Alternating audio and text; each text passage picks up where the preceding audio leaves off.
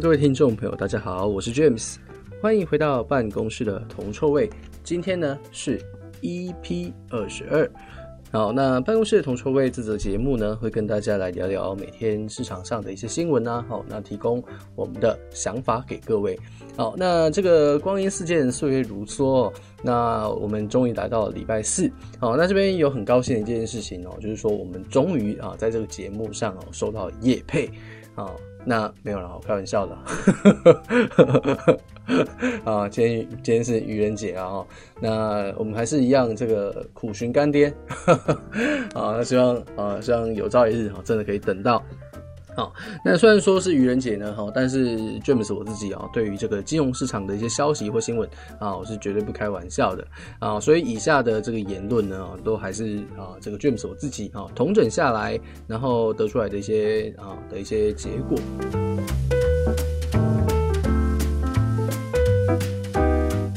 好，那黄金的部分呢，哈，昨天啊，短线上啊，有稍微的。哦，稍微的去出现反弹，呃，但呃，总体来说，呃，还是没有打破哦，这个目前偏空的，啊、可能比较偏空的一个状况。好，那黄金的这个基本面的话，啊，为什么昨天会有啊、应该说昨天为什么会有反弹呢？哦，最主要是在于，呃，在昨天的节目我们提到说，呃，现在的这个时间哈，就比较巧合啊，刚好是在第一季末、第二季初，哦，那在月底的时候，很多的基金啊，或者说投资机构，哦，都会有这个调整部位的状况哦，啊，所以昨天呢，这一波反弹呢，我个人认为比较接近呢，是所谓一个空头回补的性质。啊，比较接近空头回补的性质啊，可是它之后会不会大涨呢？啊，会不会重新转强呢？哈，James，我个人还是保持的一个比较保守的看法。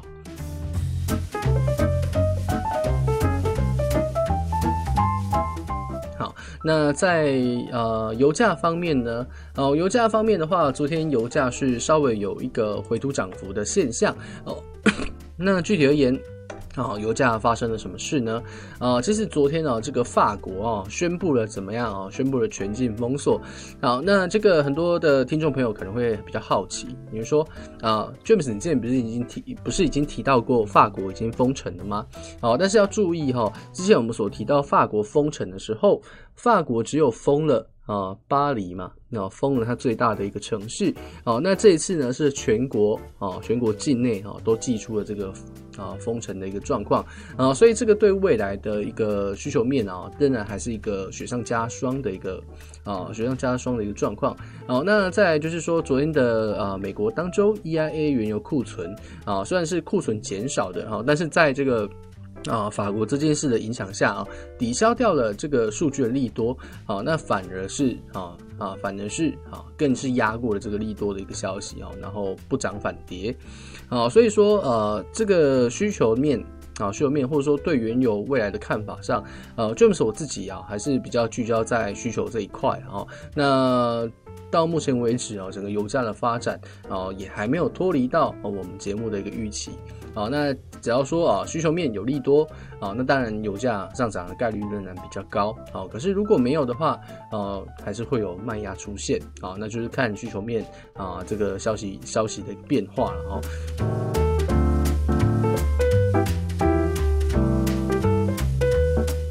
好，那在呃在。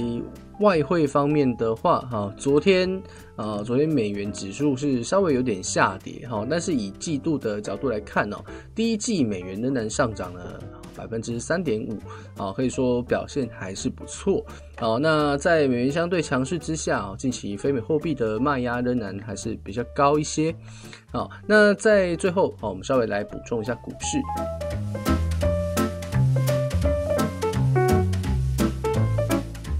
那昨天呢，哈，美国总统美国总统拜登啊，公布了这个超过两兆美元的一个基建计划的细节。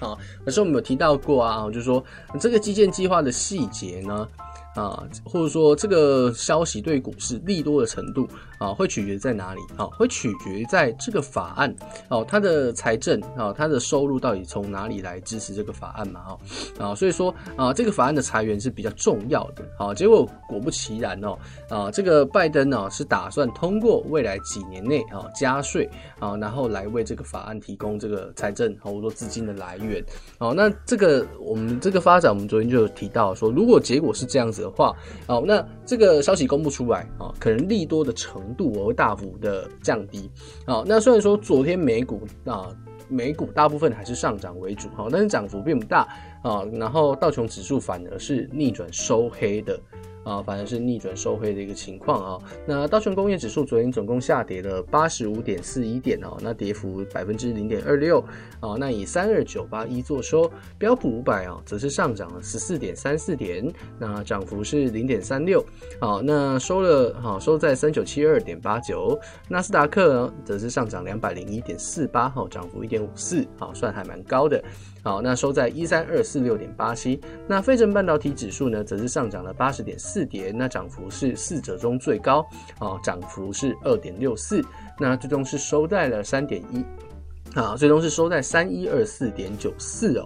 啊，那只能说啊，道琼，好，道琼工业指数啊，前阵子也是来到了一个啊相对的啊，或者说接近历史高点的一个位置啊，所以说它的短线呢有所回档啊，其实算蛮合理的一个状况。好，那在个股这一块呢，啊，个股这一块的话啊。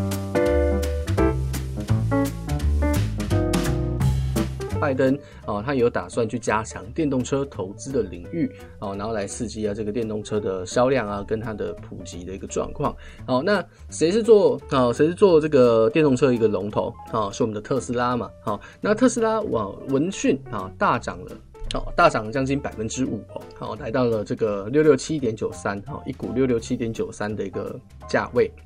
好，那同样呢，哈，在这个美国上市的。啊，自己几个中国电动车的品牌哈，比如说蔚来啊，哈，然后跟小鹏汽车哦，也是分别大涨百分之三点八一跟百分之七点九五啊。但这边 James 啊，可能要稍微去提点一下啊，就是说为最近的电动车的呃电动车的议题，或者说它的股价哦，算是蛮啊，算是蛮多啊，蛮多交易者炒作的一个对象。哦，那加上最近这个车用晶片啊，缺货缺的很严重。啊，所以说普遍啊，可能在这个呃需求面这个成本啊，可能会慢慢的推高整个车价的一个部分。好，那当然对于啊对于这些公司来讲是一个好消息，没有错啊。可是也是要去注意的哈。我们刚刚所提到的啊，蔚来跟小鹏汽车啊，这两这两间仍然是属于啊中概股之一，它都算是中国的公司哦，然后在这个啊在美上市。好，那最近呢，哈，中美之间对于一些科技的争端，或者说技术权限啊，都有做出一些比较严格的规范。啊，所以说未来，哈，未来汽车跟小鹏汽车啊，如果好，如果受到这个美国的啊这一些科技禁令影响啊，即使电动车的题材再怎么热门，好，它仍然会有下跌的一些风险哦。那像前阵子这个啊我们不断提到的嘛，哈，高盛抛售了几间啊几间中国公司的一些股票哦，其实就可以从中去哦看出一些端倪。哦，那像蔚来跟小鹏汽车啊，蔚来啊，它到底会不会股价表现会不会很好？哦，其实它还是有一些风险存在的啊，所以不建议大家太过乐观就是了。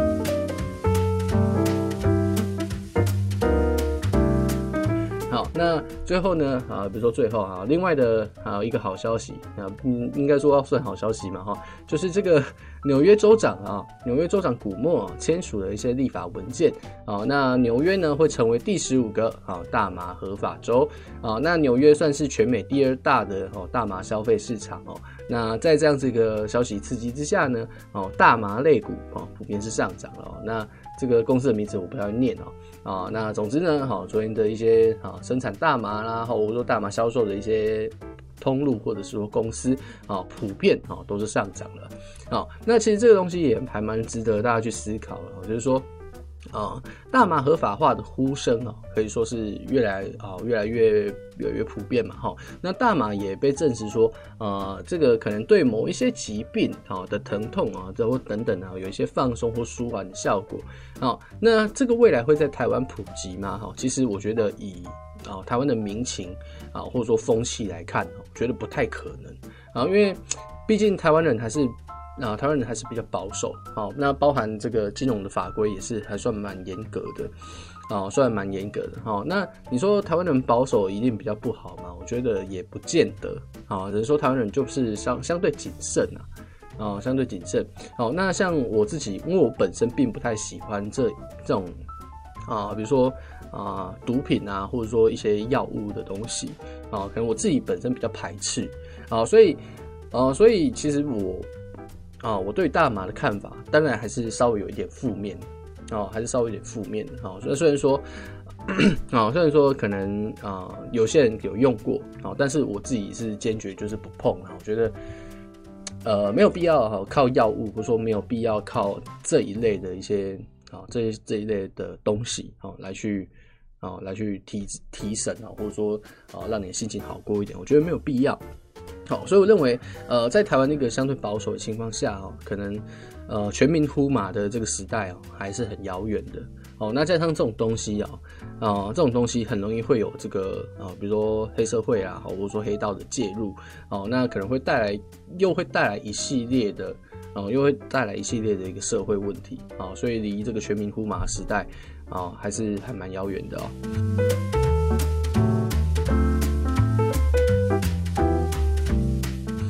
那比特币这一块啊，啊，比特币这一块啊，受用于这个啊，往慢慢的往这个主流的应用靠拢啊，像是这个 PayPal 啊，宣布可以接受比特币的付款嘛，啊，那这阵子啊，比特币的一个涨势也算蛮惊人的，好，那昨天甚至一度啊接近啊接近将近六万美元左右的一个关口。啊，那针对于这个比特币的看法，其实我们在昨天的节目有说过啊，呃，James 我认为说，比特币虽然说它的投机性质比较重，好，但是要端看你啊用什么样的角度去思考啊。如果是以长期投资来讲的话，呃，或者说你想要有一个呃比较。比较稳定啊，或者说什么配息的一些收入啊，甚至是你年纪很大，你想要当做是一个退休金的一个规划的话，比特币不会太适合，因为它太投机了，波动价值太大了哦。那反而会啊，反而会面临一些波动性的风险啊。所以对于这个想要以退休规划的人来讲哦，比特币不会是一个很好的标的哦。那如果是你今天年轻气盛啊，或者说像 James 一样啊，现在是在急于扩大这个资金的一个规模，或者说想要尽可能的啊，尽可能的呃提高自己的回报率的话，哦，那比特币当它当然会是一个很漂亮或者说很理想的一个资产哦，你可以去拼拼看嘛，哦，因为你只要你投机，你你看得对，你有办法去享受到一个很大的一个价差的收入哦，那这没有什么太大的问题。好，那至于比特币为什么会涨哦，其实还是取决于它这个需求面的一个的一个拉抬啊。因为前阵子也不能说前阵子哦，几年前哦，比如说像 James 大学的时候啊，那时候比特币一颗才三十几块啊，比特币一颗才三十几块。然后在那一段时间呢，哦，James 啊，我就做了啊有关于一个比特币的报告啊，然后结果呢啊，我这个这个报告哈被这个老师干个半死，然后觉得我做的是垃圾。结果多年之后，比特币一度涨了两万、六万，啊，到现在六万，啊，我现在每次回学校就问老师说：“老师，你为什么当初阻止我买比特币？对不对？那时候一颗才三十美元左右，说非常非常的便宜，啊，到现在六万哦，你可以自己算算看哦，光是价差。”哦，就是几倍的收入了。我现在就不用坐在那边跟你讲讲什么 podcast，我早去夏威夷享受人生了嘛，对不对？好，所以总而言之呢，基本上呃，比特币会涨啊，还是借还是回归到，越来越多人哈愿意去使用加密货币的一个状况。好，那有越越多人愿意去使用，他对他的需求就会慢慢的提高啊。人对商品的需求提高了，通常商品的价格就会涨。哦，这是一个比较简单的道理。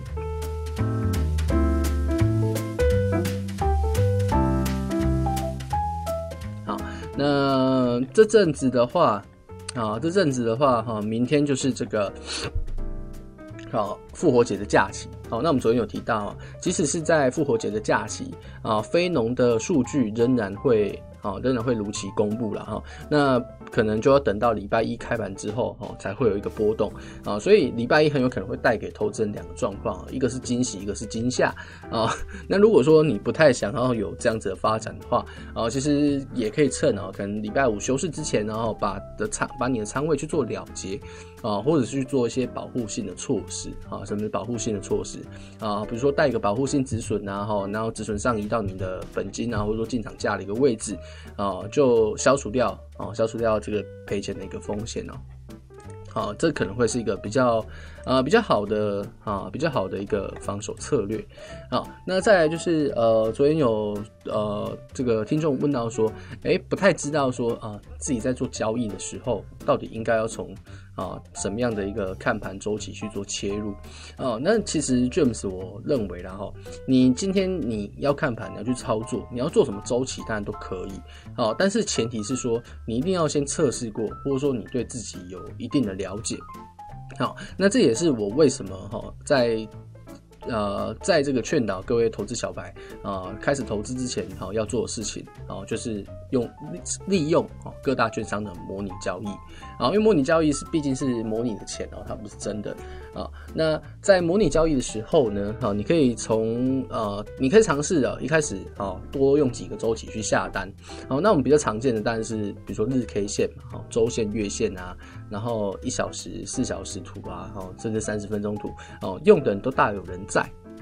好，用的都大有人在，好，那你在模拟交易的过程中，你可以去探讨，或者说尝试去摸索，啊，你你要去知道说，哎、你好像比较适合看哪个周期，那怎么这样知道？知道啊，怎么样知道自己最适合什么周期？就是看胜率嘛，啊，比如说你看四小时图，你觉得做起来很舒服，然后在四小做四小时图的这个周期的时候，你也觉得说，哎、好像好像比较容易赚到钱。好，那或许啊，四小时的这个周期对你来讲就是一个很理想的，啊，就是一个很理想的一个布局策略。好，那这边我们来讲一个啊，可能比较惯性好了，好，就是说，呃，以短线交易者来讲啊，可能比较一般来讲比较专注于日内啊，或是一周内的一个走势啊，所以他在操作上啊，他可能看的周期啊。操作周期都是比较偏短，好像 James 我自己啊，如果我做短线交易的话，大部分时间都是看一小时图，好，那当然啊，以一个比较偏中长期啊，好，比较偏长中长期啊，可能一个月以上的时长啊，做一个大波段的一个布局的话，那当然我可能就会从日 K 线去做介入，啊，我可能就会从日 K 线去做介入，那这个也是我个人比较偏好的。啊，比较偏好的做法。好，那我自己本身我的操作频率并不是特别的高哈，可能一周下来可能就是做个两两三笔而已。好，但这两三笔的回报可能都都非常非常的巨大啊，可能都非常非常巨大哈，就是一次爆就是做一大段这样子。好，那不管做什么样的一个周期啊，我觉得都是啊，都是大家自己的选择。好，那有的人做了一小时图看得很好，有的人看得不好，那这个我觉得都没有关系。好，那重点是你有没有从中去学到一点功夫，哦，这可能才是重点。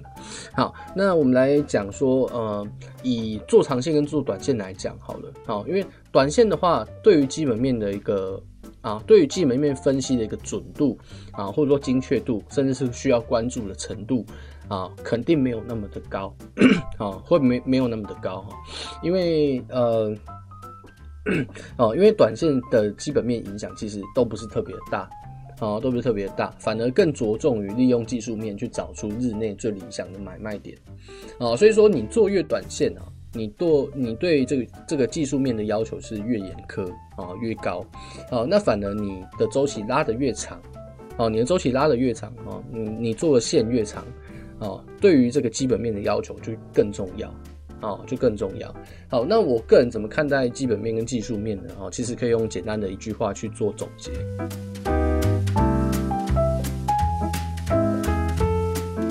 基本面是你对于这间公司的评估啊，对它长期展望的一个看法啊，所以说基本面它告诉你的是你买的啊，或者你投资的标的长期来看好是上涨还是下跌。好，那技术面是怎么样？技术面就是告诉你，好，你长期看它上涨，那技术技术面就告诉你它什么时候要要上涨 好，它什么时候要上涨？好，所以说基本面比较像是一个望远镜，好，然后基啊啊基本面比较像是望远镜，然后技术面像是什么？像是显微镜，啊，像是显微镜，像是放大镜一样，告诉你它什么样的时机，在这什么样的一个状况下，它会重新上涨或重新下跌。啊，所以说这两个，我觉得哈，基本面跟技术面啊，有点像是一个相辅相成。好，有点像是一个相辅相成的搭配这样子。好，那当然，呃，以操作来讲啊，啊，我们一般来讲哦，做短线的人，啊，可能仓位的布局，啊，或者说他每一次投入，啊的口数都会比较大一点，啊，可能都会比较大一点。哈，比如说有人，啊，有的人像 James 我自己好了，啊，像 James 我自己我在下日 K 线啊，比如说我做期货好了。啊，我用日 K 线去下一个大波段的单子，好，比如说台指台指期，我可能一次就下一口，好，就只下一口，好，可是，啊，可是如果让我去做比较短线的交易，啊，比如说一小时图啊，或者说四小时图，我可能就比较有比较有本事，或者说比较有胆子，哈，可以做到五口，或者说做到十口，啊，所以说做越短，一般来讲，我的仓位会比较重，好，那为什么我做大大周期的时候，啊，我的口数会变得比较小？好，因为，呃，以长期的角度来看，你必须要忍受更大的一个价格的波动。好，那你为了不要让你的单子被扫出场，你的手数，好，你的口数一定会怎么样？你的口数一定要相对的放少一点，好，免得你可能稍微波动大一下，你就被扫爆了，哦，这样就不太对。然后这样就不不 OK，然后会有点本末倒置的感觉。好，那虽然同学会讲说，哎，可是就结果论来讲啊，就就结果来说啊，上涨跟啊它上涨或者说下跌啊概率是相同的啊，没有错。那手数如果我手数放越大，在概率相同的情况下，我不是赚的更多吗？好，当然这就逻辑上来讲没有错。好，但是交易绝对不是。交易绝对不是冷酷的逻辑，好，你必须还要把人性好纳入去做考量，好，纳入去做考量，好，那我们举一个例子啊，假设今天这样一波上涨，好，我可以赚到五千点，啊，我可以赚到五千点的一个价差，啊，假设，啊，可是你下一口跟你下十口感受会不会一样？不会嘛，啊，不一样波动五千个点。啊，一样波动五千个点，我下十口，这个利润就被放大十倍。哦，听起来很美。可是呢，利润放大十倍，乍听之下是一个很美好的事情。好，可是你实际去做，你会发现哦，你下一口跟你下十口，感受或者说恐惧的程度，会不会有明显的落差？会嘛？你下十口的时候，它可能波动一下下，你就吓得要死。好，所以在情绪的干扰之下，同样有一个五千点的波动距离，你下十口，你真的有办法完完整整的吃到这个五千点吗？不见得，你可能一半，甚至一半不到，你就想走了。哦，你就想走了。那明明它最终还是会涨五千点，可是你到一半你就不行了。哦，那你说这样的结果有比较好吗？不见得比较好。哦，那同样的，你手速去放大，你口数去放大，你会紧张，你会怕。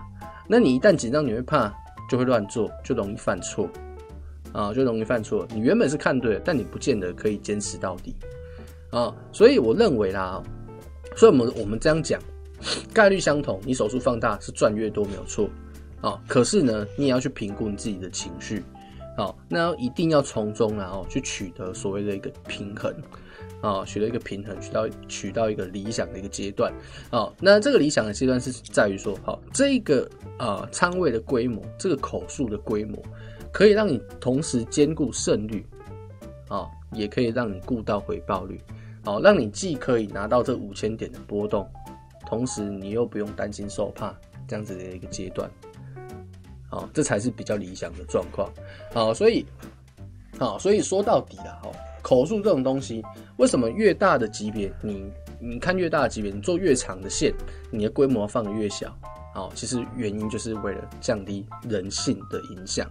哦，要降低人性的影响啊，不然到最后你不见得啊吃得到这五千点的一个波动嘛。哦，好了哦，那今天这个 James 哈的碎碎念就先到这边哈，时间也差不多了。那办公室的铜臭味就先跟大家分享到这边。那我是主持人 James，如果你喜欢我们的内容啊，请把我们的节目啊分享给你身边的朋友。那有想问的问题，也可以到脸书搜寻群富方舟啊，合群的群，富有的富，方舟的方舟。好，那也欢迎各位来私讯给我们啊。那同时呢，你也可以在 YouTube 上搜寻“办公室很臭”的这个频道来观看我们的影片。那在观看的同时，也不要忘记按赞、订阅、小铃铛。那我们就下期再见，我是 James，大家拜拜。